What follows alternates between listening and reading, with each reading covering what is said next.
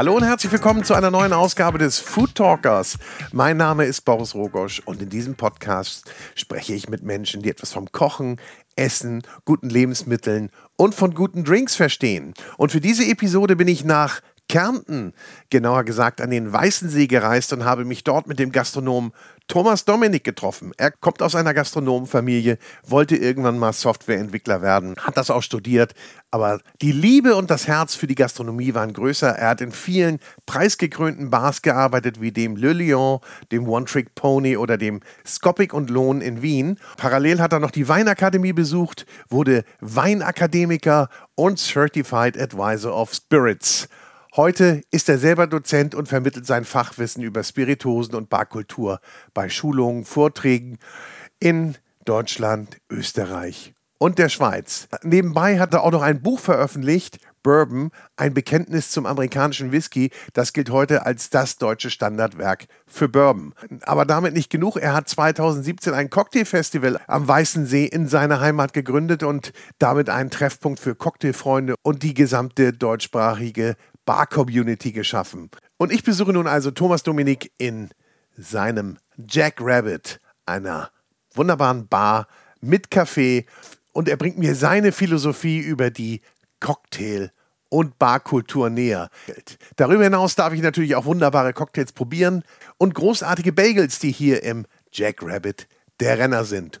Und zu guter Letzt mixt er mir auch einen meiner Lieblingsdrinks, den Monte. Also viel Spaß und bevor es losgeht, gibt es noch ein bisschen Werbung von unserem Werbe- und Kooperationspartner Amaro Montenegro. Und Amaro Montenegro ist der legendäre Bitterlikör aus Italien. Den gibt es seit 1885 und er wird fast unverändert hergestellt. Aus 40 Botanicals, die nach einer geheimen Mischung zusammengesetzt werden. Da ist dabei Muskatnuss, süße, bittere Orangen, getrocknete Orangen, Koriandersamen, Majoran, Oregano, Beifuß, Zimt, also ein wunderbares Spektrum und das ergibt natürlich auch ganz besondere Geschmacksnoten von bitter, kräuterbasiert über würzig, blumig bis hin zu süß geröstet und ja, aber auch frisch und fruchtig und er eignet sich hervorragend zum Mixen. Und hier noch ein kleiner Tipp, denn mein Lieblingsdrink ist der Monte Sour. Der ist nämlich süß, sauer, kräuterig und äh, Kräuterlikör eignet sich ja sowieso hervorragend für einen Sauer und er geht auch ganz einfach. Du brauchst 5 Cl Amaro Montenegro, 2 Cl Zitronensaft und 1,5 Cl Zuckersirup. Das alles in einen Shaker mit Eis ordentlich shaken und dann aufgegossen in ein Glas mit Eis, kleine Zitronendeko und du hast einen wunderbaren, halbsauren, herben Drink. Ich finde ihn super lecker. Und jetzt geht's weiter mit Thomas Dominik und auch diese Episode wird präsentiert von der große Restaurant und Hotelguide.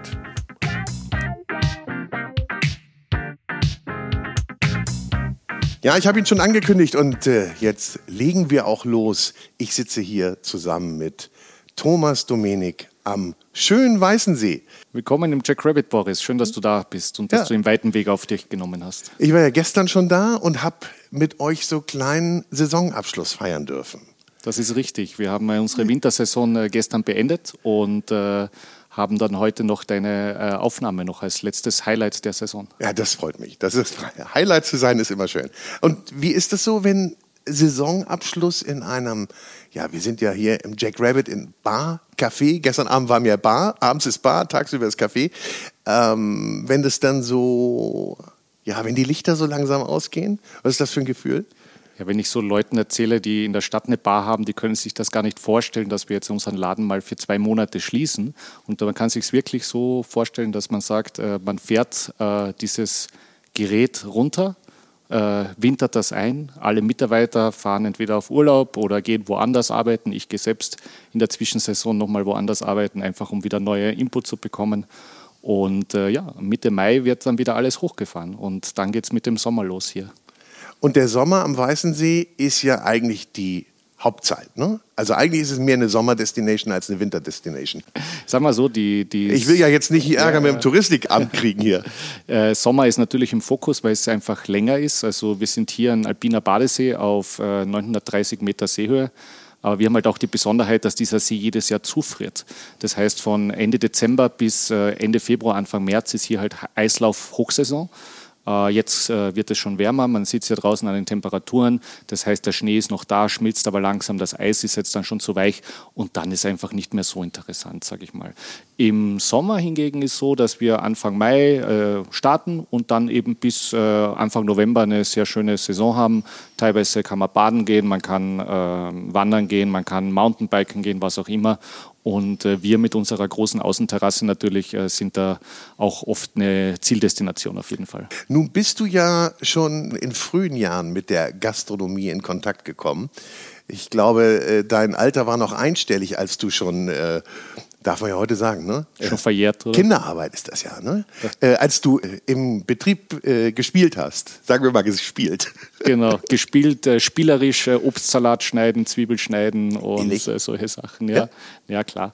Nee, es ist so, dass beide Großmütter von mir haben Gastronomien besessen und mittlerweile macht eine von diesen Gastronomien betreibt jetzt mein Cousin. Der hat ein Hotel hier am Weißensee und der zweite betreibt ein Onkel von mir, auch ein Hotel. Und dadurch bin ich natürlich in der Gastronomiefamilie aufgewachsen. Mhm. Und äh, wie es halt so ist, äh, wenn die Kinder ähm, rumlaufen, dann integrierst du die auch in, in einem Betrieb und das war halt ein bisschen auf spielerische Weise, dass ich in der Küche mitgeholfen habe. Ja. Macht ja auch Spaß, ne? Richtig. Ja. Oder? Macht man ja als Kind auch gerne, ne? Ich habe immer so einen Hocker hingestellt bekommen, damit ich in die Töpfe gucken konnte. In Hamburg nennen wir das ja Podkicker. In Hamburg warst du ja auch mal, aber da kommen wir später drauf. Da kommen wir später drauf. Irgendwann bist du ja hier abgehauen am Weißen See. Da hast du gesagt, ähm, ich will mal in die große weite Welt, aber noch nicht in Sachen Gastronomie, Barwesen, ja, also man muss sich einmal hier vorstellen, vielleicht wie es hier aussieht. Also ich meine, wir haben ein Tourismusgebiet. Äh, wenn wir voll ist, wenn der Weißensee voll ist, sind hier 10.000 Leute. Aber Leute, die hier wirklich ihren Hauptwohnsitz hier haben, sind nur 800.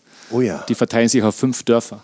Und äh, da ist natürlich so, wenn man, wenn man sagt, man möchte ein bisschen was sehen, dann möchte man ein bisschen raus in die Welt. Und äh, ich habe eigentlich eine technische Ausbildung äh, gemacht am Anfang, habe in den Sommerferien immer in der Gastronomie gearbeitet, hier im äh, Betrieb vom Onkel. Aber parallel habe ich eigentlich äh, Softwareentwicklungsschule gemacht in Villach.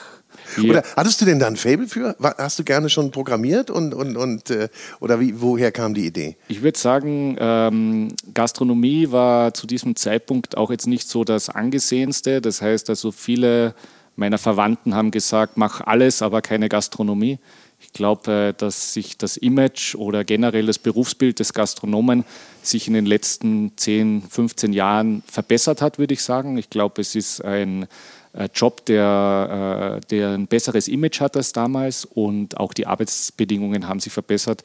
Zumindest was ich hier in meinem Betrieb jetzt umsetze, ist mir immer wichtig, dass auch diese Arbeitsbedingungen, dieses Work-Life-Balance, das für die Mitarbeiter da ist, meine Mutter oder mein Vater und so, die hatten noch Saison im elterlichen Betrieb. Da hieß es dann, ja, Anfang Juli geht's los und Mitte September, jetzt wird mal durchgearbeitet. Sieben Tage Woche, Teildienst jeden Tag und äh, das ist zum Glück nicht mehr der Fall. Und, aber damals war sicher, dass sich mir jeder abge, äh, abgeraten hat, was in der Gastronomie zu machen. Und äh, ein Cousin von mir, der ein bisschen älter ist, der hatte auch diese Schule und äh, wir haben gesagt, äh, das machen wir mal. Ja. Äh, schadet ja auch nicht, sowas mal zu machen, ne? Richtig. Aber äh, am Ende ist nichts draus geworden. Nee, aber es, es hilft mir jetzt bei anderen Projekten, weil äh, einerseits am Computer bin ich halt super fit und das ist natürlich als, als, als Selbstständiger oder wenn du Seminare vorbereitest oder beim Buchprojekt hat mir das enorm geholfen. Ich habe danach noch eine Medientechnik- und Designausbildung genossen, das war ein Fachhochschulstudium und das ist eigentlich eine gute, gute Grundlage für, für alles. Also ist einfach äh, das Thema IT und wird immer wichtiger für alle Jobbereiche und gerade auch als Gastronom, also musst du finde ich, äh, sehr digital sein. Und ja. das sind wir hier im Jack Naja, und die Digitalisierung lief ja galoppierend dann auch äh, für die Gastronomie in den letzten zehn Jahren, kann man ja sagen. Ne? Also wir hatten in Hamburg noch so eine alte Bäckerkasse, wo wir mit BLU-Nummern eingetippt haben, unsere äh, Cocktailbestellungen. Und wenn ich heute schauen kann, ich schaue auf mein Handy und sehe, was gerade halt im Laden los ist. Wenn ich jetzt zum Beispiel jetzt auf einer Whisky-Messe arbeite und die Kollegen sind hier im, im Jack Rabbit, dann verfolge ich das ein bisschen, auch um im Nachhinein ein bisschen wieder Feedback zu geben, um zu sehen, wie die Tage verlaufen, wie man vielleicht die Dienstpläne adaptieren und so weiter. Und das ist natürlich super, auch die ganzen Auswertungssachen. Das machen wir jetzt natürlich auch in der Zwischensaison. Einfach mal noch bilanzieren, schauen, wie wir die nächste Karte aufbauen, weil am 13. Mai geht es ja mit der Sommersaison los und äh, jetzt äh, gilt es, die Sommerkarte zu finalisieren. Sommerkarte. Was sind denn die Trends oder die Trends, die ihr macht? Also ich finde, als, als Gastrokonzept musst du immer so deine eigene Linie vorgeben. Das heißt, du hast natürlich etwas, wo, was du aussagen möchtest anhand deiner, deiner Möbel, anhand deiner Mitarbeiter, anhand deiner Auswahl. Und äh, wir bieten äh, eine breite Palette an, aber wir bieten jetzt auch nicht alles an. Wir haben gewisse Sachen, die haben wir nicht, wie zum Beispiel jetzt ein großes Bier.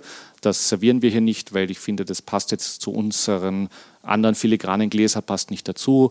Wir haben hm, diverse Sachen, die es vielleicht in einem anderen Café oder einer anderen Bar geben würde, die gibt es bei uns nicht. Und das ist bewusst, bewusste Entscheidung. Äh, wir sind jetzt trotz meiner großen Affinität zum Whisky äh, jetzt keine Bar, die sich auf etwas extrem spezialisiert hat. Also wir haben, ich suche halt, wenn ich eine Cocktailkarte hier schreibe, das ist bei uns immer eine saisonale Karte, dass wir möglichst alle Felder abdecken. Das heißt, alle Spiritosenfelder, aber auch alle äh, stärken. Also es geht ja darum, dass ich im Sommer viel Aperitivi vielleicht schicken mhm. möchte. Mhm. Oder dass ich auch einen Umami-lastigen Drink habe, wo ich dann einfach diese schweren Noten drinnen habe und drumherum. Deswegen muss man diese Karte auch sehr gut sich durchdenken, weil einerseits für einen Gast muss sie funktionieren, ja. aber für uns für vier Monate auch, weil diese Karte wird einmal gedruckt das ist ein hochwertiger Druck, der, ich kann mir das nicht, oder ich könnte, aber ich will es nicht, ich will mir nicht leisten, dann nochmal 1000 irgendwas Euro in die Hand zu nehmen für einen Neudruck. Mhm, äh, deswegen ist das, äh, ist das schon wichtig. Und äh, be bezüglich Trends, ich glaube, das sind dann wieder so allgemeine Makro-Dinger, also wo sich die Gastronomie generell hinentwickelt. Ja, sag doch mal, also was ja. kommt denn? Also ich meine, was, welche, welche Spiritose ist denn die nächste, die durchs Dorf gejagt wird? durchs Dorf gejagt. Also bei uns ist tatsächlich das Rum äh, sich ganz gut äh, etabliert hat, mhm. auch im Pursegment, also nicht jetzt nur in die Drinks, sondern auch äh, im Purgenuss. Das äh, hat sich ein bisschen gedreht, wenn ich jetzt so die letzten Jahre durchdenke. Äh, andererseits haben wir als Tourismusgebiet ja auch so viele unterschiedlichen äh, Gästegruppen hier. Wir haben viele aus, Deutsch, aus deutschen Großstädten, aus deutschen Dörfern, aus österreichischen Großstädten. Stadt, es ist eh nur Wien und Kleinstädten oder aus Dörfern. Wir haben Italiener, wir haben Holländer, das heißt, es ist einfach eine arge Mischung. Wir haben es jetzt erlebt, wo jetzt die Holländerwochen am Weißen See waren, wo zwei Wochen der ganze See äh, nur von Holländern dominiert wird da hast du plötzlich einen Bierkonsum, den wir in unserer Cocktailbar sonst nie haben, zum Beispiel. Ja, ja. Du hast ja die unterschiedlichen Nationalitäten, die ihre, wirklich ihre unterschiedlichen Vorlieben haben, äh, die sich vielleicht mal hier an was Neues rantrauen, aber ansonsten natürlich schon ihren, äh, ja, ihren äh, Vorlieben frönen. Ich glaube auch als, als, als Bar kann man das natürlich auch viel lenken, wie ich meine Karte gestalte ja. und drumherum. Und äh, bei uns startet die Winterkarte immer mit so Hot Drinks als einer Seite und die Sommerkarte startet immer mit einer Aperitivo, Aperitivo-Karte, die jeder Mitarbeiter auch zubereiten kann. Das mhm. heißt, auch wenn man bei uns um 10 Uhr oder 11 Uhr vormittags reinkommt, wir sperren ab 10 Uhr vormittags auf und man sagt, man möchte zum Beispiel unseren Hausspritz trinken. Das ist äh, eine Kombination aus äh, Frizzante, Sodawasser und Select Aperitivo äh, im schönen Longdrink-Glas dann äh, ist das absolut möglich. Und das ist auch einer unserer Topseller auf jeden Fall. Um 10 Uhr wird aufgesperrt und äh, bis 12 Uhr nachts ist auf jeden Fall hier geöffnet. Wir haben den Zusatz oft länger und dieser Zusatz, meine, meine Bartenderin von diesem Winter hat, hat immer gesagt, äh, äh, äh, sicher länger. Das war Sich, Sicher länger ist auch schön. Also ihr könnt hier quasi den ganzen Tag verbringen und müsst auch kein schlechtes Gewissen haben. Hm? Weil es gibt auch mal einen wunderbaren äh, non-alkoholischen Drink. Tollen Kaffee. Und die durfte ich gestern genießen. Ganz, ganz leckere Bagel. Die Bagels äh, sind unsere äh, Ganztagesessensbegleiter, äh, die wir haben. Und äh, es ist halt etwas, ich wollte etwas haben, das man sowohl halt am Vormittag, am Nachmittag, am Abend äh, zu sich nehmen kann. Und ich habe mich an meine Zeit damals in Hamburg erinnert und ich war damals im Stockholm Espresso Club, äh, falls man das kennt. Und äh, die haben Bagels serviert. Und ich habe mir das wieder erinnert. Ich habe äh, viel in der Gastronomie gearbeitet, ich habe aber nie in einem Café gearbeitet. Und ich fand das damals als Gast so toll, dass du da hingehen konntest. Du hast mal mit einem Kaffee gestartet und dann bist du doch länger geblieben und du hast dann irgendwas gehabt, wo du diesen Nachmittag oder so verlängern konntest und das waren diese Bagels. Und wir haben hier, dass wir fünf verschiedene Bagels auf unserer Karte haben. Äh, den Hummus-Bagel als vegane Alternative, einen vegetarischen mit Käse, zwei mit äh, Fleisch und äh, natürlich den klassischen New York Bagel mit Lachs. Also mhm. es schmeckt einfach Frischkäse mit Lachs, Kapern. Ach, der äh, geht auch immer, finde ah, ich. Das geht ne? immer. Dann haben wir den Kren drauf, also auf Deutsch Meerrettich, ja. also um eine schöne Schärfe reinzubekommen. Der funktioniert. Und die Bagels haben wir das Glück, dass ein lokaler Bäcker die für uns bäckt, der hat extra damit angefangen. Der hat dann andere Bäckerkollegen angerufen, wie macht man die richtig? Und der hat, war richtig motiviert. Der hat dann uns ein paar Varianten gegeben und wir haben gesagt, super, die nehmen wir so. Ich, ich habe mal, ähm, äh, glaube ich, einen Bericht gesehen oder gelesen über Bagel, über die Entstehung. Und das ist ganz spannend. Es gibt nämlich ganz viele unterschiedliche Definitionen, aber es geht immer auf eines zurück, und zwar, dass das ein jüdisches Gebäck ist. Und ähm, die durften halt, äh, die Juden, glaube ich, in, äh, in Osteuropa durften nicht backen. Und der Bagel ist ja zuerst gekocht und dann gebacken. Richtig, ja. Und ich glaube, sie durften auch kein Laib Brot zubereiten mhm. und deshalb hat er auch das Loch. Zunehmend äh, ist es ja so, bei, mit dem Loch äh, gart er ja besser durch, beziehungsweise backt er besser durch. Und dieser lokale Bäcker, der hatte noch einen Krapfenbrater oder Kochgerät noch übrig. Und der hatte das noch rumstehen und seitdem macht er dort seine Bagels. Werden die denn immer noch gekocht, wissen wir nicht, ne? Ja, ja, doch. Ja, also, also, also der macht das, der macht das, genau. genau. Ja. So hat das zumindest so, der, gesagt. Der, Teig ist ja, der, der ist ja. ja. auch nicht fluffig, der darf ja gar nicht fluffig sein, der ja. soll ja eher so ein bisschen klebrig sein. Ja. Aber das ist eine andere, das ist ein anderer Podcast dann. Das richtig, Thema, richtig. Aber ich finde halt, dass du, wenn du Kaffee und vor allem Kaffee anbietest, ein Ganztageskonzept, brauchst du auch irgendeine Form von Essen, finde ich. Und äh, äh, da haben wir mit dem Bagel einfach eine super Nische besetzt. Natürlich gibt es auch eine Antipaste. Wir haben eine, hast du ja gestern schon begutachtet, eine, eine schöne italienische Aufschnittmaschine. Ah, eine Berkel. Wunderschön. Eine wunderschöne schwarze Berkel. Wir haben damals schon einen Mitarbeiter gehabt, der aus der Gegend ist und äh, wir wussten, der hat schon mal mit einer Berkel gearbeitet, weil wir haben am Anfang das Monstrum bekommen, das hatte 55 Kilo. Da haben wir das mal rausgehoben, irgendwo hingestellt auf einen stabilen Tisch, damit das nicht durchbricht sozusagen. Und dann haben wir äh, mal nicht, ge nicht gecheckt, wie das Ding überhaupt funktioniert. Weil die, das Messer ist ja stabil, das verändert sich ja nicht. Mhm. Es verändert sich ja nur der Schlitten, der, der immer Schlitten näher kommt. Ja, sich, ja, genau. Ja.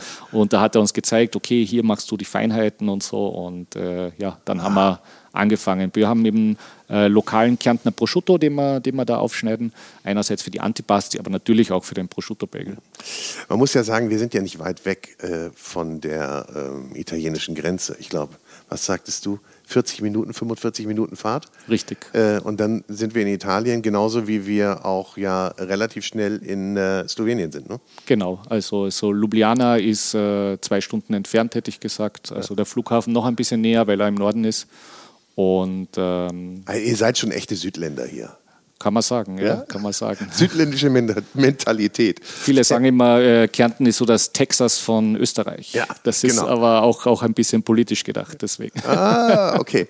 Äh, waren ja gerade Wahlen, ne? es waren gerade, gerade Wahlen, okay. genau. Äh, über Politik sprechen wir aber nicht, oder? Genau, genau. Ja. Äh, jedenfalls äh, mit Texas, wenn man sich hier im äh, Jack Rabbit umguckt, hat es nicht so, so viel zu tun. Also wir sehen Holz und es ist eher eigentlich, man könnte sich das auch sehr gut vorstellen, hier dieses äh, Lokal in äh, Skandinavien. Also man wird sich nicht wundern, wenn das in Stockholm, Oslo, Helsinki, Kopenhagen oder in einer der anderen schönen skandinavischen Städte gefunden wird. Ich habe ja Journalisten schon hier gehabt und die haben äh, unser großen gelben Kreis, wo unsere Backbar drinnen ist, mit den vielen Whiskys und Rums und Agavendestillaten. Äh, ähm, die haben gedacht, das wäre an ein Bullauge eines Schiffes äh, entlehnt und wäre ein Verweis auf meine Zeit in Hamburg. Äh, so clever haben wir das nicht geplant. Wir haben gedacht, das passt gut rein. Aber wenn man es jetzt im Nachhinein sagen kann, ja, das ist ein Verweis auf Hamburg. Nein, ist es natürlich nicht. Aber es wird natürlich, es ist etwas Nordisches hier, auf jeden Fall. Jetzt ist Hamburg aber schon so oft gefallen. Ich glaube, wir müssen ja. jetzt mal ein bisschen auf deine Laufbahn gehen. Ne? Richtig. Ja. Äh, wann war das? Wann? Also während des Studiums. Gehen wir mal aufs Studium. Mhm. Ich mutmaße mal. Du hast während des Studiums in der Bar gejobbt. Nein, habe ich nicht. Oh, weil ich habe so ein verrücktes äh, IT-Studium gehabt, wo man einfach ähm, sieben Projekte gleichzeitig äh, abschließen musste. Also das war, ja, war vielleicht noch härter als die Zeit dann in der Gastronomie, weil das halt so eine Fachhochschule ist und eine Universität. Also im Nachhinein äh, wäre meine Universität vielleicht lieber gewesen, dann hätte es mehr Studenten live gegeben. Das war richtig Campus, am Campus wohnen und äh, es war krass, ja. Aber drei Jahre halt dann das, den Bachelor abgeschlossen und dann gesagt, nee, das möchte ich nicht mehr machen.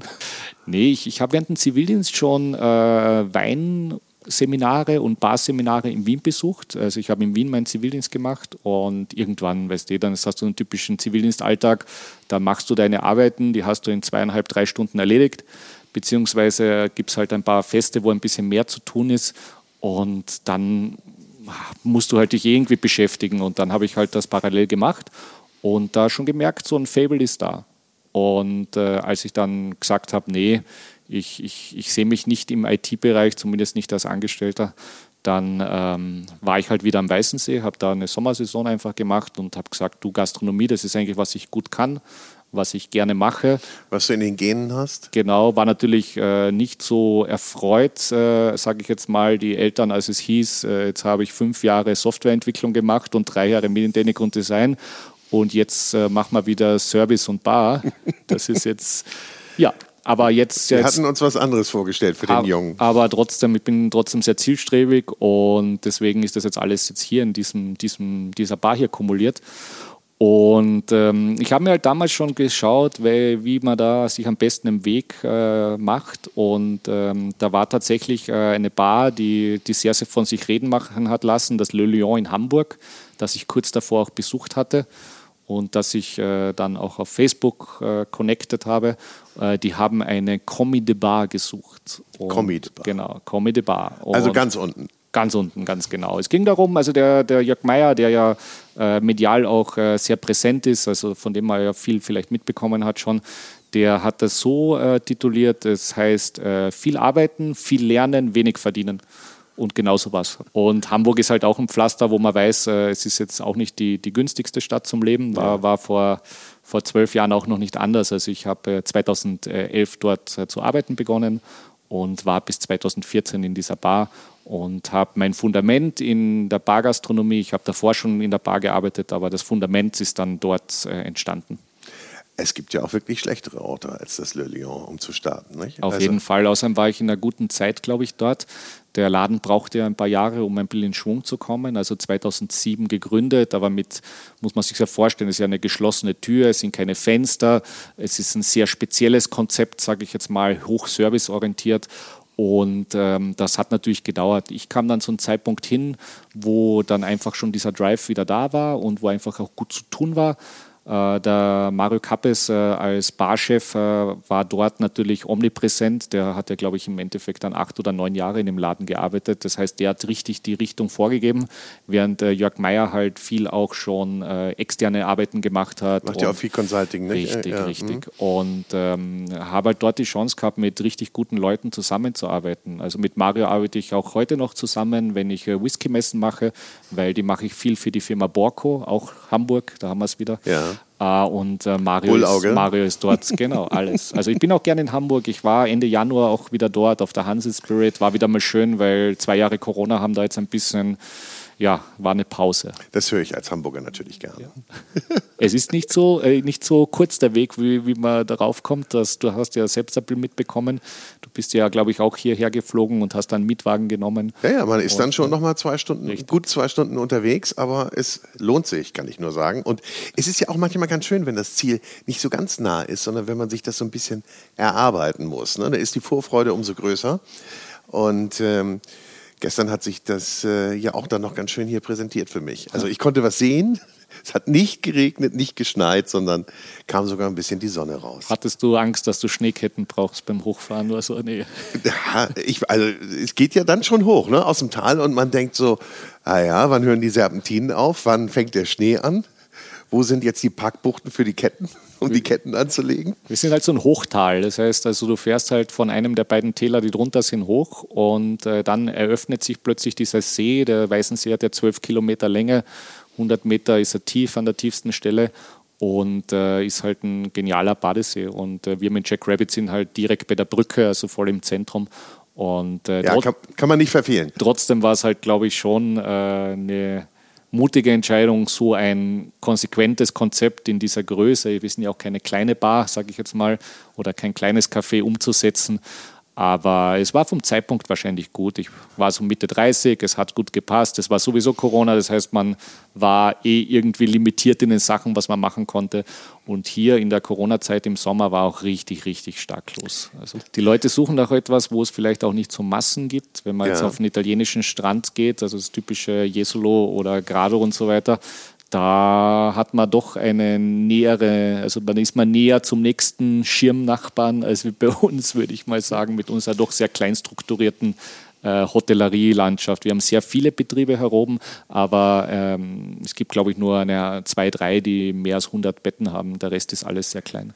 Und es gibt hier keine Bausünden. Es sind jetzt nicht irgendwie so schreckliche 70er Jahre, 80er Jahre Bauten, sondern das ist ganz, oder auf jeden Fall sind sie mir nicht aufgefallen. 70er Jahre ist ein gutes, gutes Stichwort, weil damals hatte der Weißensee eine Chance, eine Durchzugsstraße zu bekommen. Das wäre dann äh, oben beim Wald gewesen, es wäre dann von Villach direkt hier hochgegangen und das wurde damals abgelehnt.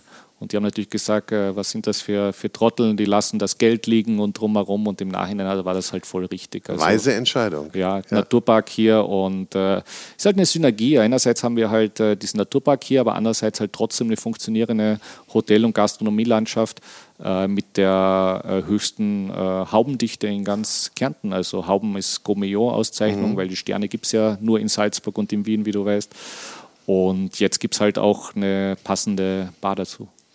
Endlich, hat man dann gesagt. Aber der Plan war gar nicht da, oder? Nee, der Plan. Das war schon, war schon ein bisschen Corona-bedingt. Also ich meine, Voll. wir müssen das ja auch nochmal sagen. Hm. Du hast ja so ein paar Standbeine, ja? Hm. Also erstmal hast du in Bars gearbeitet. Dann hast du gesagt, hast du natürlich auch immer noch für, äh, auf Messen gearbeitet und äh, äh, Schulung gegeben. Dann hast du hier auch noch am Weißen See die Cocktailtage gegründet. Und dann hat er ja auch noch mal ein sehr bedeutendes Werk über Bourbon Whisky, also das bedeutendste Werk, äh, deutschsprachige Werk über Bourbon Whisky geschrieben. Da hat man eigentlich gar keine Zeit für eine eigene Bar. Zeit, ja, Zeit, Zeit ist halt immer. Also ich glaube, das größere Thema ist zu sagen, ähm, will ich mich an etwas binden? Und wenn ich jetzt ein Festival mache wie die Cocktailtage, dann ist das einmal im Jahr. Wenn ich auf Messen arbeite oder ein Buch verkaufe, dann habe ich keine Bindung. Ich habe keine Mitarbeiter, ich habe keine Miete und äh, jetzt ein Lokal machen, abseits von der Investition, also wir haben ja doch hier sehr einen großen Eingriff gemacht, ist dann halt eine permanente ähm, Verantwortung. Und eine Verantwortung, äh, mit einem größeren Team zu arbeiten, die Menschen auch unterzubringen, weil in der Saisongastronomie heißt ja nicht, dass du einfach nur einen Mitarbeiter anstellst, sondern du musst diesen Mitarbeiter auch äh, unterbringen. Das wird erwartet, weil du kannst auch nicht anders sonst hier arbeiten, weil es gibt einfach nichts, wo du eine Wohnung mieten könntest. Und diese Herausforderungen wollte ich eigentlich gar nicht in Kauf nehmen. Aber dann war halt so, dass, ich, äh, dass sich das ergeben hat. Es ist ein sehr attraktiver Standort, aber auch ein herausfordernder Standort hier. Und äh, Corona war einfach noch ein Trigger, weil ich war halt wieder hier. Ähm, One Trick Pony war damals meine Station in Freiburg und da habe ich sehr gerne gearbeitet. Aber plötzlich hieß halt, äh, es wird alles schwieriger. Wenn du nach Deutschland fährst, musst du überhaupt mal überhaupt sich registrieren und drumherum. Und das war ja alles ein bisschen alles nicht ganz klar, wie sich die nächsten Jahre entwickeln. Und für mich war es dann eine Zäsur, dass ich gesagt habe, okay, vielleicht ist das trotzdem jetzt ein Zeitpunkt hier am Weißensee, wo es scheinbar der Tourismus trotz dieser Corona-Einschränkung sehr gut funktioniert, ähm, mich noch weiter sesshaft zu machen. Hm. Du hattest dir dann ja auch mittlerweile schon ein wunderbares Netzwerk geschaffen. Ist ja ähnlich wie, wie auch bei der kochenden Zunft. Äh, da kennt man sich untereinander und da arbeitet man auch und man weiß, mit wem man gerne zusammenarbeitet. Man weiß auch, wer gerade frei werden könnte oder irgendwo wegholen kann. Passiert das auch mal? Im Barbereich äh, ist es noch, glaube ich, noch ein bisschen intensiver, hätte ich gesagt, weil die deutschsprachige Barszene meines Erachtens beschränkt sich so auf 5, 6, 700 Leute. Ähm, die wirklich in der Bar arbeiten, die Bar-Eigentümer sind, abseits von den ganzen Spiritosen-Mitarbeitern, die kommen natürlich noch dazu. Gell? Und ähm, schon in meiner Le Lyon-Zeit war es mir wichtig, verschiedene andere Städte zu besuchen und Leute sich zu netzwerken. Nicht jetzt mit dem Hauptgrund zu sagen, dass man jetzt mit denen dann Best Friends so wird oder dass man vielleicht dort einen Job bekommt, sondern dass ich für mich bedeutet, dass wenn ich in der Bargastronomie arbeite, dann sollte ich meinen Gästen auch Empfehlungen geben können, wenn die zum Beispiel sagen, ich bin nächste Woche in Berlin, ich bin nächste Woche in Frankfurt, in Zürich, wo auch immer, wo soll ich dorthin gehen? Mhm. Und das ist halt das Charmante bei uns. Und ich würde auch sagen, zum Thema äh, Unterschied Köche, Bartender, bei uns ist es gang und gäbe, dass man Cocktailrezepte weitergibt oder Techniken weitergibt. Das find, ist noch ein bisschen anders, glaube ich. Finde ich übrigens sehr, sehr schön, dass bei euch in der Cocktailkarte steht, wer diesen Cocktail mal wann und wo hm. kreiert hat. Finde ich toll, weil das ist schon so eine ja, gewisse Huldigung der Person. Richtig, und, und, was du auch gemeint hast, ich meine, du bist jetzt ja demnächst auch in Frankfurt und äh, wärst du Darfst du doch nicht verraten, ah, dass ich im Tiny Cup bin bald. Beim lieben Sven Riebel. Und Den grüßen wir schon mal hier. Auf jeden Fall, Sven, liebe Grüße. Er, er, sieht mich eh öfter im Jahr, weil wenn ich in Frankfurt bin, bin ich immer dort. Und äh, habe da so mein Eck, wo ich da gern stehe, weil die Bar hat ja fast, glaube ich, mal zwölf Leute. Und, ja. äh, Wie viele Plätze habt ihr hier? Hier haben drin? wir herinnen, hätte ich gesagt, so roundabout 60 Plätze. Ja. Wir haben ja zwei Hauptbereiche. Wir haben den Barbereich, wo wir gerade diese Aufnahme hier machen, mit ähm, Barhockern, so sieben, acht Stück mit äh, vier Tischen und äh, dann haben wir noch einen Wintergarten, wo wir zwei sehr große Tische haben, wo wir maximal zwölf Leute rankriegen und drei kleinere Tische und dazwischen gibt es auch noch ein paar Möglichkeiten. Äh, zusätzlich kommt im Sommer natürlich die Terrasse mit äh, über 80 Plätzen. Ja. Und dann, da kriegt man schon Durchlauf hin äh, im Laufe des ja, Tages. glaube ich. Mit wie vielen Leuten seid ihr insgesamt dann parallel am Werken? Wenn, wenn man jetzt den Juli oder August ja? nimmt, also als Hauptsaison sind wir da zu acht äh, im Team. Das heißt, äh, parallel arbeiten tagsüber drei Personen äh, und äh, am Abend vier. Ah, ja. Das heißt, das ist so ähm, zwei im Service am Abend einer hinter der Bar und die vierte Person Springer zwischendurch. Die Cocktailtage, die du äh, dann hier irgendwann mal geschaffen hast, die haben dir ja auch ein ganz gutes Gefühl gegeben, wie wird das hier eigentlich angenommen, nicht? Wie wird so ein Barbetrieb oder wie werden Cocktails angenommen? Und äh, Netzwerk war natürlich auch ganz wichtig, weil du brauchtest ja auch Bartender, die dann hierher kommen und allem, dieses äh, Festival ja. dann bespielen. Aber erzähl doch mal, wie funktioniert ja. das? Also ich habe 2016 die Idee gehabt, äh, ein Cocktailfestival zum Weißensee zu bringen, weil der Weißensee im Sommer sehr attraktiv ist, gerade wenn es Richtung Open Air geht. Und äh, ich meine Kompetenz, die ich mir in diesen Jahren erarbeitet habe, gerne hier äh, zur Schau stellen möchte, aber gleichzeitig auch befreundete Bartender hierher bringen möchte, um die Schönheit dieser Region zu zeigen, weil die meisten fahren ja jetzt nicht extra jetzt hierher. Seit es Jack Rabbit gibt, gibt es einen Grund, ja. Und damals war halt der Grund die Cocktailtage. Ja. Wir haben 2017 gestartet. Wir hatten äh, in vier Hotels damals ein Cocktail and Food Pairing. Das nennt sich Mix-Kulinarik. Das heißt, ähm, wir haben ein Menü, die die Küchenchef oder Chefinnen vorbereiten und die Bartender machen korrespondierende Drinks dazu und war gleich ein Erfolg. Und am nächsten Tag haben wir ein Open-Air-Programmpunkt immer wo wir DJ haben, mehrere Bars. Also man hat also zwei Möglichkeiten. Einerseits einen Tisch reservieren, wirklich ein gesetztes Dinner mit Cocktailbegleitung oder einfach, es gibt dieses Festival, du brauchst auch gar kein Ticket, komm hin, trinke. Also für jedes Budget. Ähm genau, und das ist jetzt in der Zwischenzeit auch gewachsen. Das heißt, äh, wir haben mittlerweile ein viertägiges Festival mit der ähm, Hermagor. Dieser Name fasziniert dich, hast du gesagt. Das äh, ich, äh, Hermagor liest sich für mich, als ob es jetzt irgendwie in Zentralnorwegen ist, oder? Hermagor ist im kurz hinter Bergen. Ist im schönen Geiltal, genau. äh, beim Skigebiet Nassfeld, was man vielleicht kennt, ja, und das, das größte Skigebiet hier in Kärnten. Und Hermagor ist eine Kleinstadt, also da gehen wahrscheinlich, sind es wahrscheinlich 6.000, 7.000 Leute, die dort wohnen. Und in Hermagor gibt es aber den Bärenwirt, der Manuel Ressi, der ist ein exzellenter Koch, auch bei diesen ganzen schönes Restaurateurleuten dabei, hat auch im Steireck, war jahrelang Sous-Chef zum Beispiel.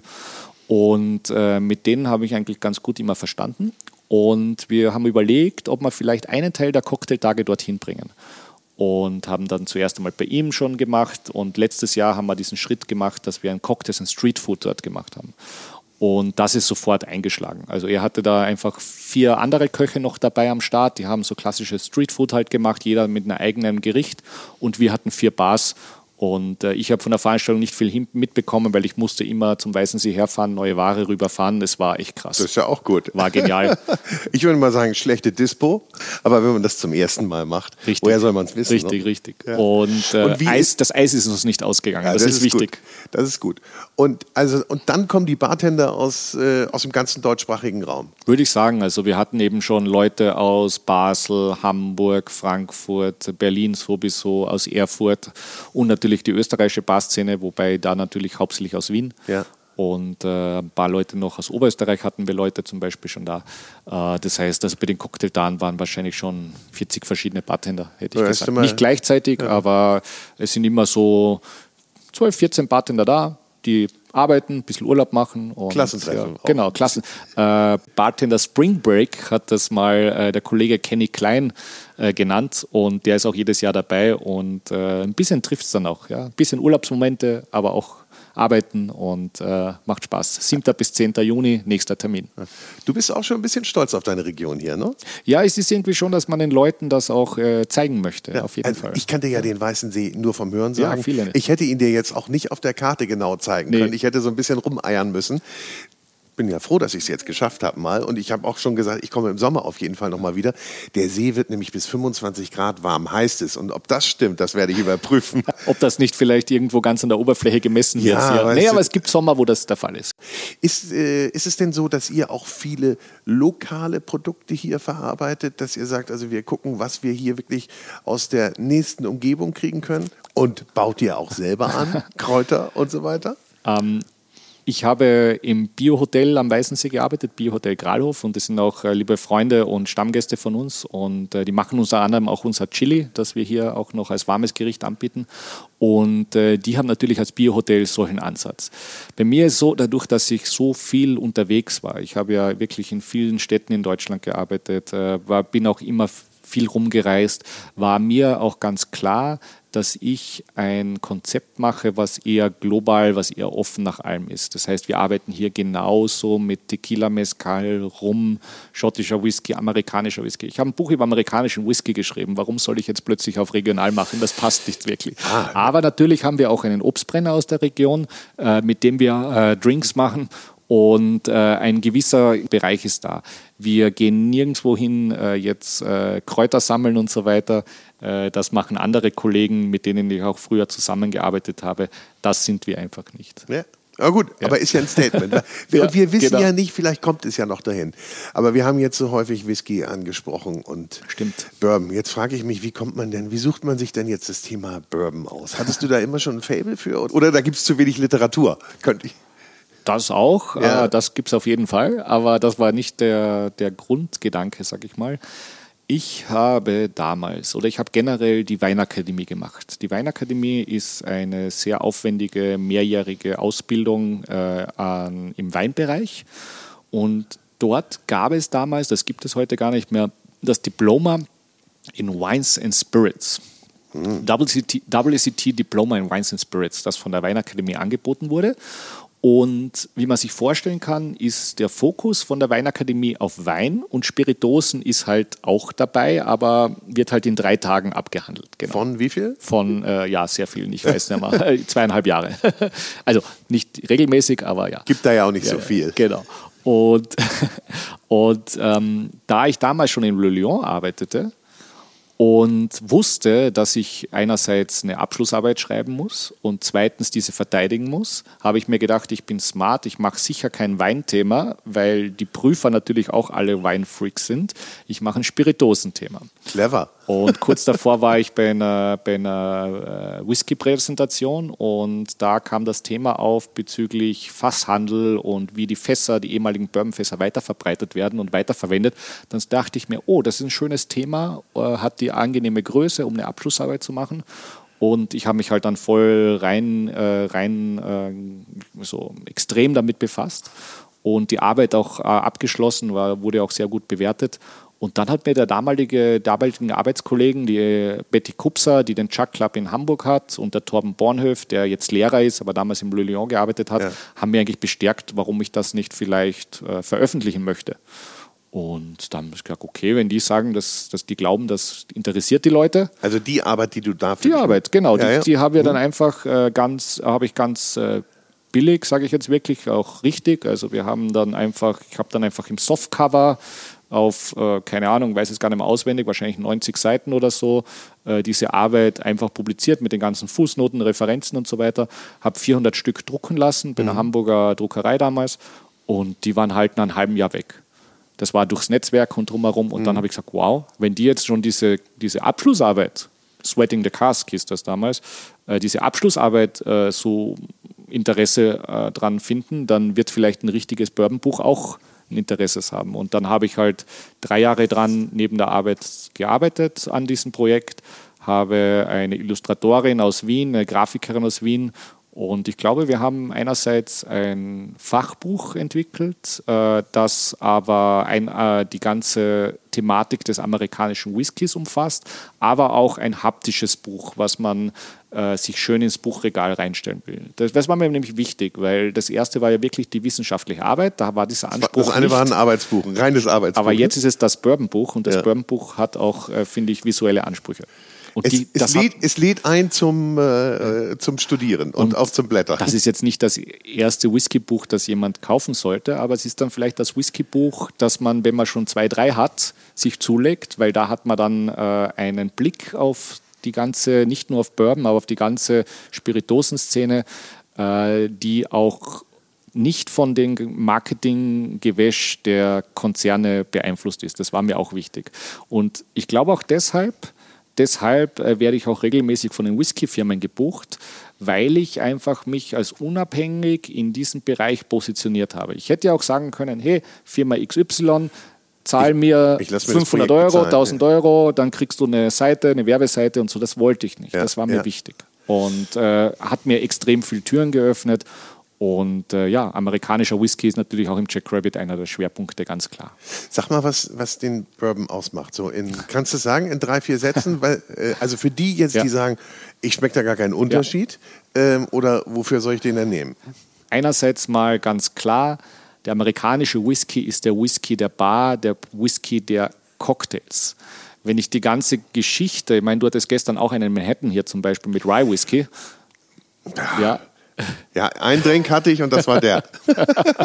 Manhattan, wenn man einen Drink am Abend hat, ist ein Manhattan ein super Drink, ja, auf jeden Fall. Ja. Und ähm, Bourbon und Rye sind einfach extrem vielseitig in Cocktails zu verwenden.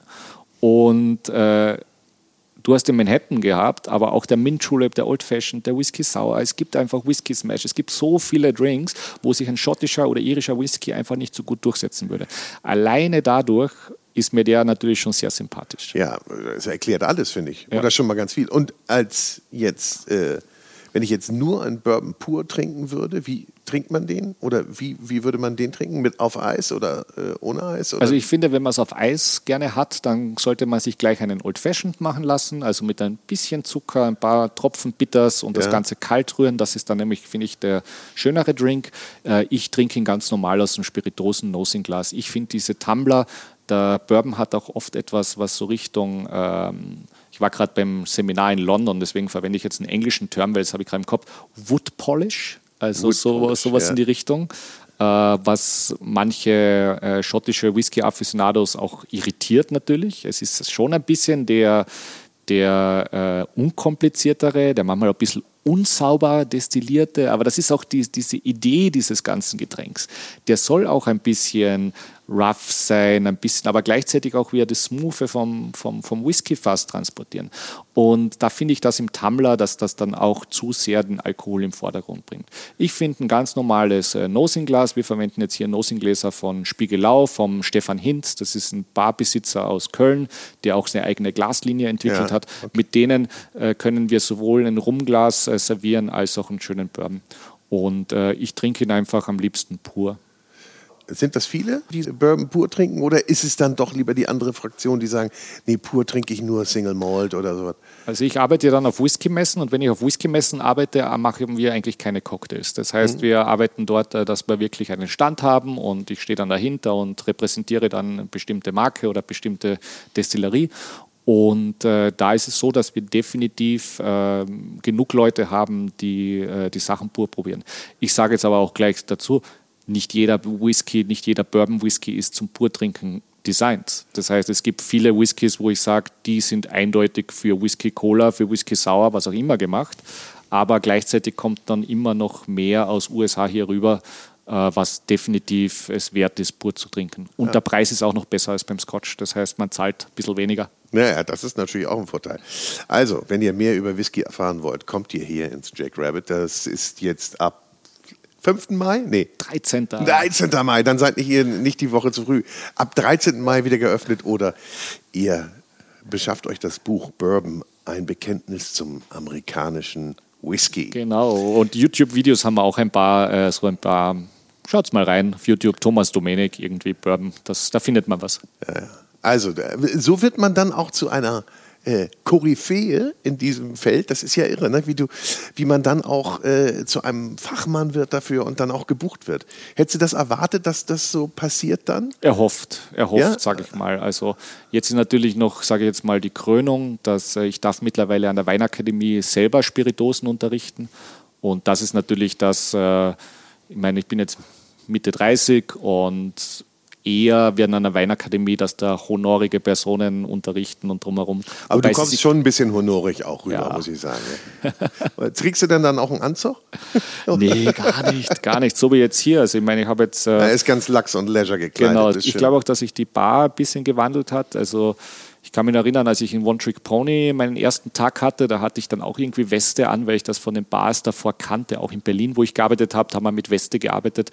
Und da waren halt die Jungs und Mädels aus Freiburg, aus der Studentenstadt, die dann im T-Shirt da waren und dann äh, irgendwie äh, zum Teil mit der kurzen Hose und so. Also, und, wobei das war dann nicht am ersten Tag, das war im November, das war sicher keine kurze Hose, aber ich habe dann ziemlich schnell gemerkt, nee, ich passe mir jetzt auch ein bisschen an das Thema Dive Bar an, weil das Thema des One Trick Pony ist ja Fine Drinks and Diving im Sinne von äh, entspannt Ach, okay. nicht, nicht tauchen, sondern. Ihr habt so viele spezielle ja, speziell, Die Dive Bar. Die amerikanische Dive Bar ist die, wo du nach der Arbeit mal gemütlich hingehen kannst, wo du dich nicht schick machen musst und wo du einfach deinen Drink trinkst, gute Musik hast, ins Gespräch kommst mit anderen Leuten. That's it. Und sie hatten halt die Kombination Fine Drinks and Diving. Okay, und das haben wir ja hier auch. Wir haben ja gesagt, wir kommen hier morgens um 10 können wir ja ankommen und sind vielleicht dann erst um zwei hier raus. Nachts. Und Diving kannst du am Weißensee auch machen, indem du zur Tauchschule gehst und einen Tauchkurs machst zum auch, Beispiel. Ja, sehr gut. Also, und es ist, der See ist echt nicht weit. Nicht? Also ich würde mal sagen, äh, 20 Meter? Sind wir entfernt vom See oder sind es 23 Meter? Keine Ahnung. Tre also, Treppe runter und dann über die Straße. Und Passt ihr auf auf eure Kunden, auf eure Gäste, dass die nicht zu viel haben? Gute Frage. Nächste Frage. Gute Frage. Ähm, ich hab, wir haben halt hier so einen großen Durchlauf, sage ich mal, an Gästen. Und bezüglich äh, Gäste äh, durch den Abend geleiten, ist es natürlich mehr die, die Abendschicht, die das machen muss. Tagsüber hat man wenig Konflikte. Eher mal, dass die, die Gäste irgendwie ungut sind zu Mitarbeitern, dann muss man das halt klären. Es hat auch sicher schon gegeben, dass wir Gäste tagsüber sagen mussten, offensichtlich passt das Konzept hier nicht, äh, müssen halt leider gehen, sind sehr überrascht, auch manchmal, weil es oft äh, auch wirklich auch Leute über 60 oder 70 sind, die wahrscheinlich noch nie im Leben aus einem Lokal entfernt wurden, aber wenn halt, wenn die Leute ungut zu Mitarbeitern sind, dann ist das halt so. Äh, abends kommt noch vielleicht das Thema Alkohol rein, wobei ich glaube, dass die, die einerseits die Art und Weise, wie unsere Bar aussieht, und äh, unsere Mitarbeiter, die ja auch alle sehr erfahrene sind, dass das eigentlich sehr selten vorkommt. Mhm. Und bezüglich äh, nach, sicher nach Hause bringen, ja, ich habe auch schon Gäste nach Hause gefahren. Er wurde mir gestern übrigens auch angeboten. Ich war ein ja. bisschen beleidigt, weil ich ja. konnte natürlich noch flinken Fußes. Nach einem Manhattan ist ja kein Problem. Nach einem Manhattan, Leute. Zwei Kilometer, einmal am See entlang. Und der Weg ist nachts beleuchtet. Also da kann gar nichts passieren. Was ist denn der Bestseller bei euch auf der Karte? Der Cappuccino. Ja. Eindeutig der Cappuccino. Der Cappuccino, okay. Dann, und ich weiß, du willst Richtung, Richtung ja, Abend gehen. Ja, nee, klar.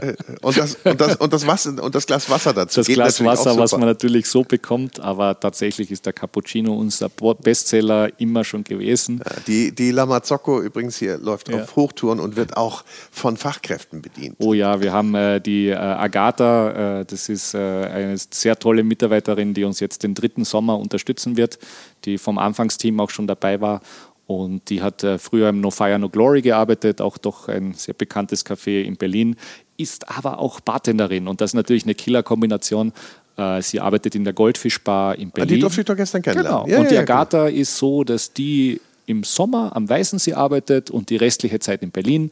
Und genau sowas wollen wir eigentlich auch, dass wir Leute hier haben, die sagen, Mensch, ich arbeite mal drei, vier Monate am Weißensee, bekomme hier eine Unterkunft gestellt, kann einerseits alle sportlichen Aktivitäten machen, die ich mir wünsche, mache hier äh, einen guten Job, äh, werde auch gefordert, weil viel los ist, habe ein schönes, schönes, äh, schönes Team, habe gute Möglichkeiten, ich kann mit tollen Produkten arbeiten drumherum und äh, genau diese Kombination, die wollen wir ja anbieten. Und sie macht das jetzt schon das dritte Mal in Folge. Das ist natürlich genial.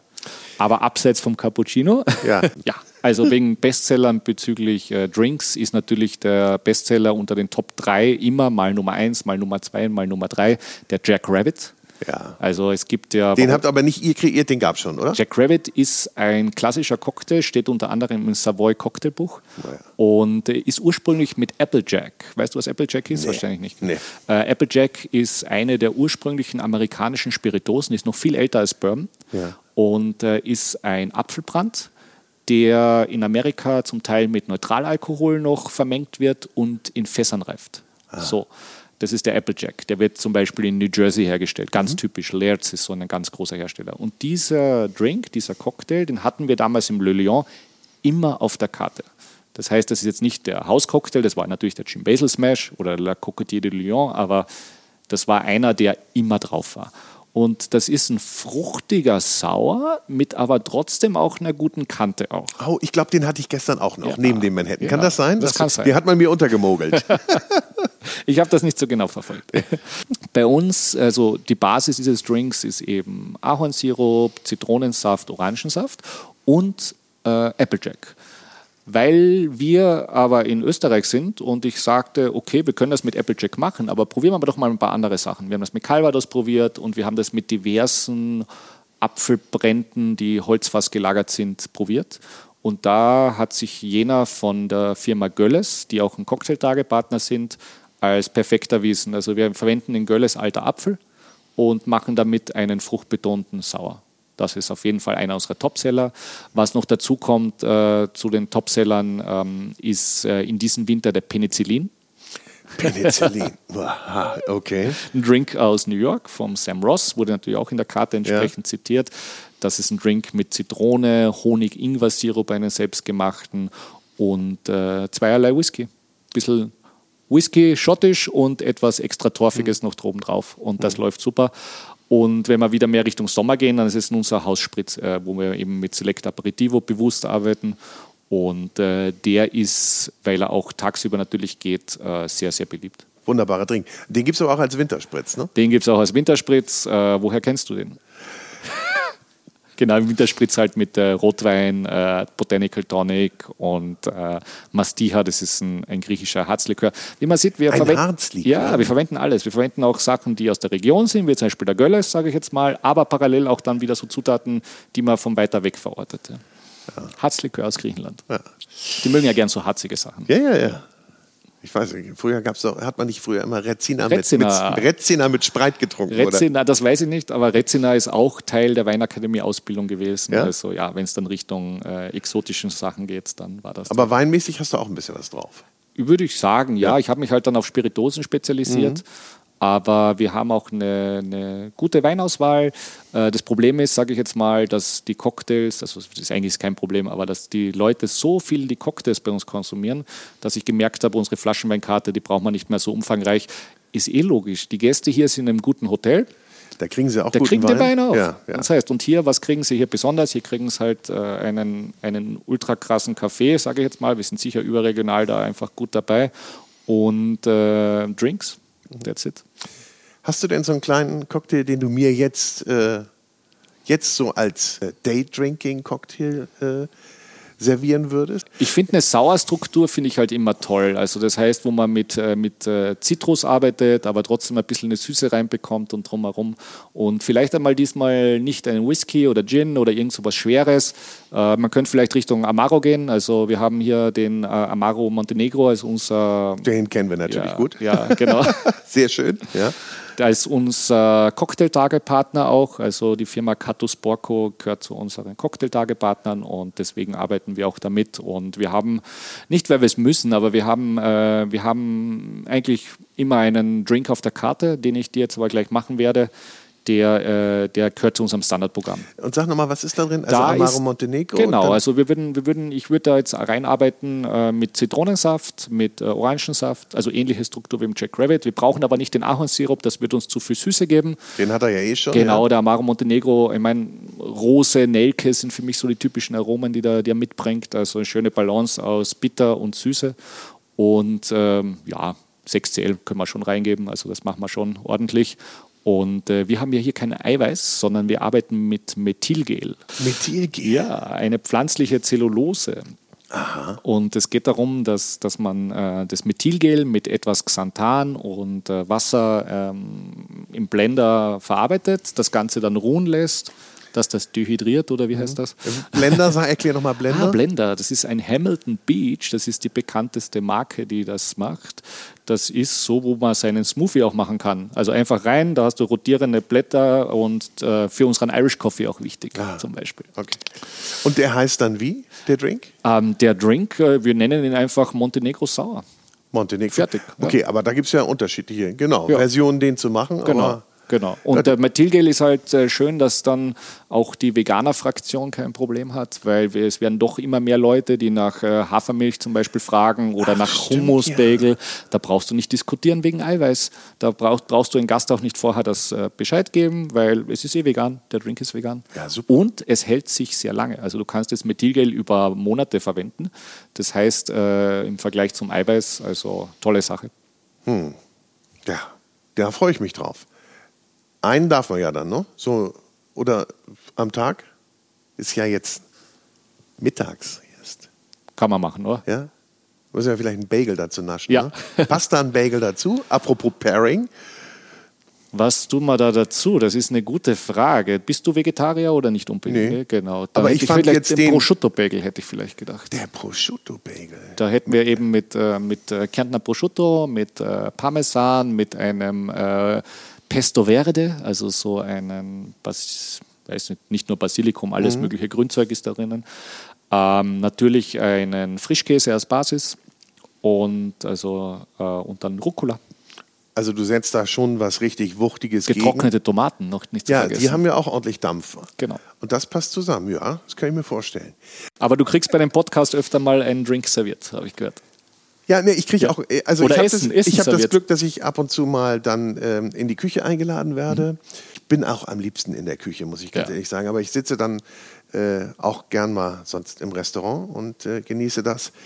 Äh, und bei den Drinks, ja, da komme ich immer ganz gut weg. Küche haben wir noch keine, aber wer weiß, was sich noch alles ergibt. Ja, so. Weißt du, was auch witzig ist, wenn du äh, essen gehst, dann bist du irgendwann satt. Ja. Diesen Moment gibt es bei Drinks nicht. Du bereust es erst am nächsten Tag, wenn du, wenn du drüber bist. Aber ist das wirklich so? Dass, dass, du nicht, dass du von Cocktails nicht satt wirst? Ich glaube, also wenn ich unsere Gäste zum Teil beobachte, gibt es da Leute, die das sicher erst am nächsten Tag bereuen.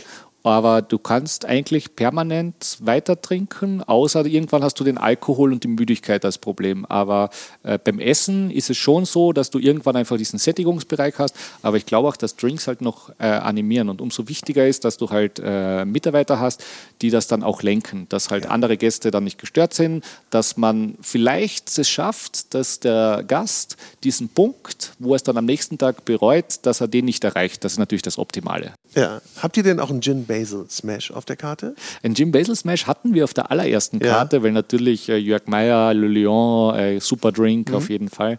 Ähm, ich hatte Probleme mit der Qualität des Basilikums, ähm, dass dann einfach ähm, das zu schnell gekippt ist, mhm. weil das Problem ist natürlich bei einer relativ großen Karte, die wir haben, wir haben doch äh, 30 Drinks drauf, ich hätte so gesagt 20 Cocktails, dann 5, 6 alkoholfreie Cocktails und dann nochmal so 6 Aperitifs und sowas im Bereich, ähm, dann kann man das auch oft nicht so genau steuern. Es ist viel Basil Smash gegangen. Es gab Tage, da gingen dann vielleicht mal, keine Ahnung, 15, 20.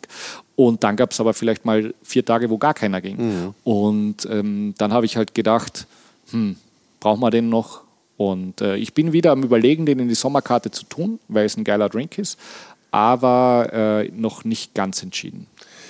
Und aber komm, ich kann ihn. Du, du, du, hast ihn mal gelernt. Wie viele äh, kommen denn, schaffen es denn wieder auf die Karte? Wie viele neue kommen, kommen drauf und wie viele Classics bleiben? Ja, also immer drauf ist ähm, der Jack Rabbit. Muss ja. Ja, muss ja. Immer drauf ist der Hausspritz. Das sind also, wo wir vorher schon gesagt haben, das sind, eigentlich, Select, die, die, das genau. sind eigentlich immer die drauf. Und der Rest gibt es so ein paar Sachen, die es bis jetzt auch durchgelebt haben, die es funktioniert haben. Aber ich habe auch mal gewagt, den Topseller aus der ersten Saison mal runterzunehmen. Das war der Pineapple Daiquiri. Weil ich den für die Winterkarte äh, hatte ich gedacht, ich möchte lieber einen weihnachtlichen Daiquiri. Dann haben wir einen Royal Bermuda Yacht Club gemacht mhm. mit Rum, Falernum, ähm, Orange Curacao und Limette. Und äh, da habe jetzt keinen Skrupel, auch mal so Topseller runterzunehmen. Mescal Mule war auch so ein typisches Beispiel. Ähm, wir versuchen aber auch klassischer immer einen extremen klassischen Fancy Drink drauf zu haben. Das sage ich jetzt mal, das war im Sommer die Caipirinha, mhm. die aber halt den geil. Das war jetzt im Winter die Pina Colada, eben genauso halt. Ja, habe ich mich in der ja. Tat ein bisschen gewundert, als ja. ich die auf der Karte sah. Ja. Und ich habe mich gefragt, würde ich die jetzt bestellen? Da habe ich gedacht, so nicht, nur in einem Beratungs Und für mich ist das halt auch für Leute, die ähm, vielleicht noch nicht so barfin sind, mhm. die das halt kennen. Okay. Denen ein bisschen auch die Angst zu nehmen, boah, das ist jetzt Verjus, das ist Mastia, das ist jetzt Amaro, kenne ich alles nicht ähm, und, ähm, oder auch die Obstbrände und so, dass man einfach denen ein bisschen die, die Scheu nimmt. Und mhm. dann haben wir auch mal einen Cosmopolitan drauf gehabt. Aber halt, der war halt mit einem äh, lokalen Apfel-Preiselbeersaft gemacht, zum Beispiel, äh, geshaked und äh, kein Cranberry oder so. Und auch unsere Pina Colada, ich meine, ähm, die ist mit mit Pineapple rum, mit äh, Limette, ein Kokosmilch, äh, also Cream of Coconut und keine Sahne oder irgend so ein Gedöns dabei. Mhm. Und Ananas. Gedöns sagst du? Ist ja. das aus Hamburg? Das ja, hast du aus Hamburg mitgenommen, ja, ne? Ja, aus Hamburg. Was Sachen. Sagst du auch Moin? Nee, ne? Das nee, das sage ich gar nicht. Sag aber ich, ich habe dich so begrüßt gestern und du wusstest gleich Bescheid. Ja, ah, das ist einfach ist so. Das habe ich nie angenommen tatsächlich. Das Moin habe ich nie angenommen. Aber es rutscht weiter gen Süden. Hast du es gemerkt? Mann? Ja, voll. Ja, ja. voll. Digger ist auch noch so ein Wort. Ja, gut. Ich würde auch, würd auch nicht Servus sagen. Das passt nicht. Ja. Also in Hamburg. Christi, sagt man da. Und eine, Christi. und eine Mitarbeiterin äh, hat mal gedacht, äh, es war sehr charmant, es heißen sehr viele Christi da. Die ja. hat gedacht, das wäre, ja. ja. Hm. Naja, gut. Wurde, wurde, wurde nach, am Ende der Saison dann aufgeklärt. Vorher. Vorher. Es ist schon eine Challenge auch ein bisschen. Das heißt, du bist jetzt hier, dass du auch mit den Locals natürlich kommunizieren kannst und wir sind jetzt nicht hier jetzt ein Vorarlberger oder Tiroler Tal, wo halt wir der ärgste, allerärgste Dialekt ist. Aber ich kann mich nur erinnern, meine Barista, die Agatha, äh, als die in der ersten Woche hier gearbeitet haben und dann kamen die Jäger von so einer Versammlung hierher und haben dann äh, bei ihr irgendwas bestellt. Da brauchte es Übersetzungsarbeit. Es gibt ja auch so ein paar Sachen, auch in der, äh, beim Essen. Ja? Also ich meine, du sagst getrocknete Tomaten, aber heißen die nicht in Österreich Paradeiser? Im Osten. Im Osten nur. Ja. Aber die Aubergine heißt Melanzane. Melanzane. Ja, ja zum Beispiel. Zum Beispiel. Oder es gibt noch ein paar andere, ne? Ja klar, ich meine, es gibt dann den, den Obers zum Beispiel für die Sahne. Ja, ja, stimmt. Schlag ja. Also auch natürlich der Kren, also Schlag im Sinne von ähm, Sprühsahne oder wie sagt man da? Mhm der Kren, Meerrettich, also da gibt es viele, aber auch im Getränkebereich. Äh, ich hatte mal hier wieder, dass jemand ein Seidel bestellt. Ein Seidel. Seidel, kleines Bier. Mhm. Oder verlängerter, kennen jetzt auch nicht alle, aber wenn sie jetzt hier zum Arbeiten beginnen. Also machst du jetzt immer äh, einen Tag Sprachkurs? Obi gespritzt, das ist ein Apfelsaft, eine Apfelschorle. Oh ja, gut. und solche Sachen halt. Nee, nee, und das ist ja so, dass immer mehr Leute hier, hier arbeiten. Und dabei ist interessant, dass, so wie wir jetzt halt auch kommunizieren, dass dadurch, dass ich auch immer ein sehr äh, deutschlandlastiges Team habe, ich habe auch dieses Jahr wieder ähm, zwei Leute aus Berlin gehabt, eine aus Freiburg, einen aus Mannheim. Dadurch äh, ist unsere Arbeitssprache auch oft äh, so ein bisschen Hochdeutsch. mhm. soweit wir es hinbekommen. Zum Abschluss ja. muss ich dich jetzt noch fragen, ja. was denn momentan ja. dein Lieblingsdrink ist. Hm. Oder darf ich fragen? Natürlich darfst du das fragen. Also ich war ja gerade in London, aber da waren wir in so fancy Bars, wo du dann das alles nicht mehr dekonstruiert bekommst, weil das alles dann im Rotowab und weiß ich was äh, äh, gemacht wurde. Äh, ich persönlich äh, bin weiterhin noch ein überzeugter Manhattan-Trinker, den du jetzt gestern hattest. Das ist für mich einer der Drinks, der eigentlich immer geht, wobei die Bar, der Bartender, die Bartenderin muss was drauf haben. Und weil du sagtest, da finde ich den Sidecar auch immer wieder einen sehr schönen Drink. Sidecar. Cognac, Orange Curacao, Zitrone. Ah, okay. Sehr schwierig zu balancieren. Den hatte ich aber gestern nicht, oder? Den, den, den, das ist auch so ein Drink, der mal auf unserer Karte war, auf der Sommerkarte. Also so, so Klassiker, das ja. finde ich, find ich eigentlich immer ganz toll. Ja. Ich glaube, auf sowas würde ich hinauslaufen. Ich bin jetzt jemand, der tatsächlich gern auch in Bars wild durchprobiert, einfach um Inspirationen zu bekommen, weil ein Drink, der gut ist, den ich hier im Jack Rabbit dann vielleicht auch anbieten kann, wo ich dann den anderen Bartender zitieren kann, ähm, der muss ja nicht unbedingt mein Lieblingsdrink sein, aber wenn er hier reinpasst ins Lokal, in das Konzept, dann passt das. Wenn ich länger nachdenke, äh, ich trinke ah, sehr häufig Pisco Sauer. Ah, siehst du, ich weiß, warum ich dich gleich von Anfang an sympathisch fand. Pisco Sauer, mein Favorite. Ja, ja. Ja, aber wir trinken jetzt erstmal den äh, Montenegro, Montenegro Sauer. ja. das machen wir jetzt gleich. Ich hole ja. ein bisschen ein Eis und dann schauen ja. wir uns das an. Ja, und dann das nächste Mal, wenn wir uns treffen, gibt es dann einen anständigen Pisco Sauer und vielleicht äh, kleines, schönes Ceviche dazu. Das wäre jetzt wirklich noch die so. Krönung. Aber das kriegen wir jetzt am meisten nicht hin. Vielleicht habt ihr ja demnächst noch mal eine kleine Dependance. Da unten habe ich noch so ein kleines Häuschen gesehen. Eine kleine Cevicheria noch. Oder fürs, Cocktail, äh, fürs äh, Cocktails sind Street Foods. Siehst du? Na bitte. Also hier wird noch was passieren, kommt mal vorbei und vor allen Dingen wird es ja auch spannend sein, was alles auf der Karte sein wird, auf der Sommerkarte. So richtig viel hat Thomas Domenik ja noch nicht verraten, aber naja. 13. Mai geht's los. Tschüss, vielen Dank. Ja, war, war, toll bei dir. Danke dir für ja, die Einladung. Spaß gemacht. Ciao. Ciao. Und ich sage herzlichen Dank fürs Zuhören. Schön, dass du bei dieser Episode dabei warst. Ich freue mich natürlich, wenn du den Podcast bewertest, likest, abonnierst und uns dein Feedback schickst. Und darüber hinaus ist es natürlich mir eine große Freude zu erwähnen, dass auch diese Podcast-Episode präsentiert wurde von der große Restaurant und Hotelguide. Ein Guide für Gäste mit Informationen und Inspiration, für Menschen mit Leidenschaft, für kulinarischen Genuss. Und jetzt habe ich noch ein bisschen Werbung in eigener Sache. Es gibt nämlich einen neuen Podcast mit mir. Der heißt Vinyl und Wein. Und in diesem Podcast begrüße ich spannende Persönlichkeiten, die ihre Lieblingsplatten mitbringen und wir trinken dazu passende Weine. Ich spreche mit meinen Gästen über deren musikalische Meilensteine und über die Bedeutung von Musik in ihrem Leben. Also, wir hören uns bei Vinyl und Wein.